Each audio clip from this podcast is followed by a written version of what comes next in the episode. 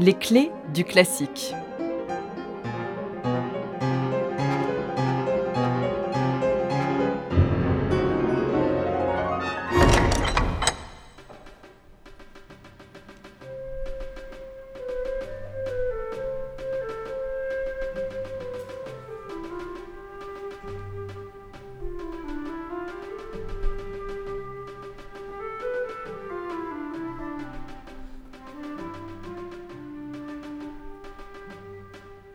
Été 1928, Saint-Jean-de-Luz.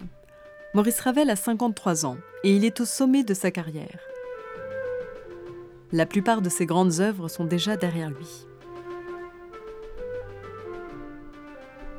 La dernière commande en date lui vient d'Ida Rubinstein, danseuse des ballets russes. Elle souhaiterait un ballet de caractère espagnol et qui serait intitulé Fandango.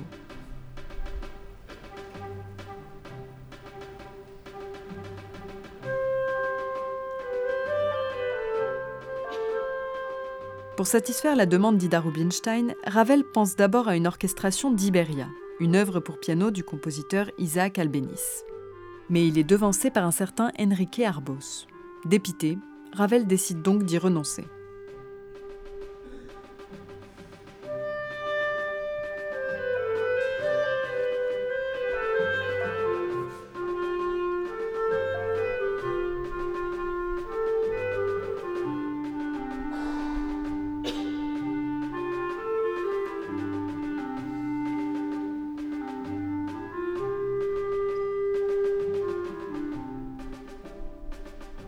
Un matin, avant une baignade en compagnie du compositeur et critique Gustave Samazoy, Ravel s'installe au clavier et se met à pianoter une mélodie.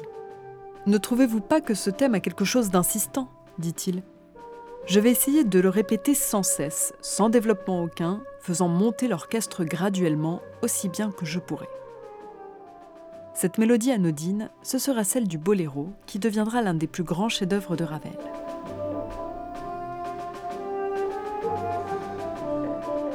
Cela fait presque dix ans que Ravel n'a pas composé de musique de ballet, depuis la valse, créée en 1920. Depuis, Ravel n'a pas eu beaucoup de succès avec la danse. La preuve, son Daphnis et Chloé est aujourd'hui plus souvent donné en version de concert qu'en version de ballet.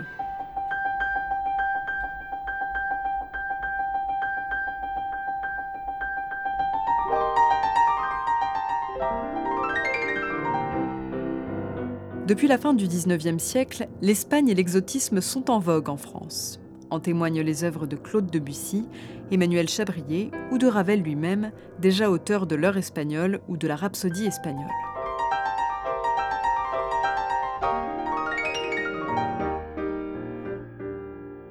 Mais les liens qui unissent Ravel à l'Espagne vont au-delà d'une simple mode.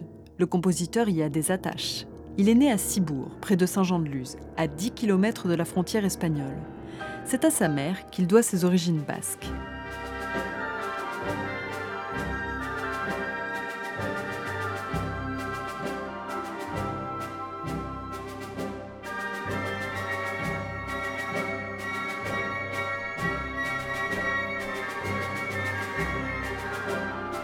Pour son nouveau ballet, Ravel prévoit une œuvre sans forme proprement dite, construite sur du vide. Un thème et un contre-thème obsédant, hypnotique, répété pendant un bon quart d'heure, avec un rythme et une vitesse toujours identiques. Seul élément d'évolution, un long crescendo accompagné d'une amplification progressive de la masse orchestrale. L'écriture est simple et directe du début à la fin, sans la moindre recherche de virtuosité, nous dit Ravel.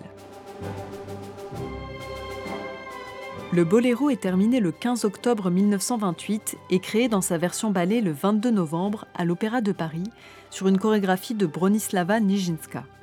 Sur scène, Ida Rubinstein incarne une danseuse dans une auberge espagnole. Elle danse d'abord seule, puis est rejointe par les clients enfiévrés de l'auberge sur le rythme envoûtant du boléro.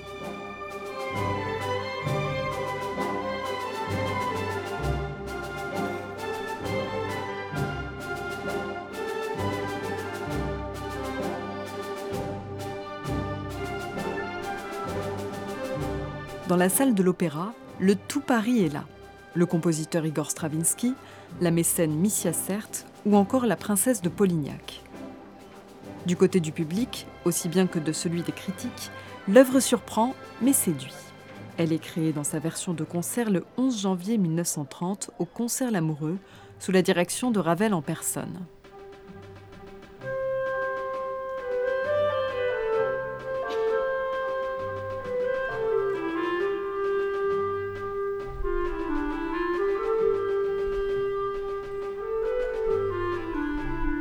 Pour l'anecdote, en mai 1930, le grand maestro Arturo Toscanini vient diriger l'orchestre philharmonique de New York dans le Boléro à l'Opéra de Paris. Mais pour Ravel, le tempo choisi par le chef d'orchestre est deux fois trop rapide. Toscanini s'en défend.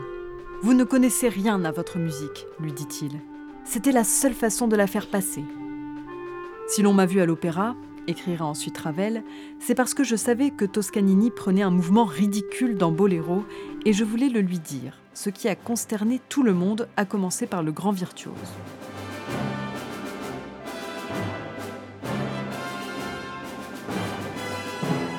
Curieusement, ce boléro qui se voulait dépouillé, vide, sorte de négation de la musique, est devenu l'une des œuvres de musique classique les plus célèbres.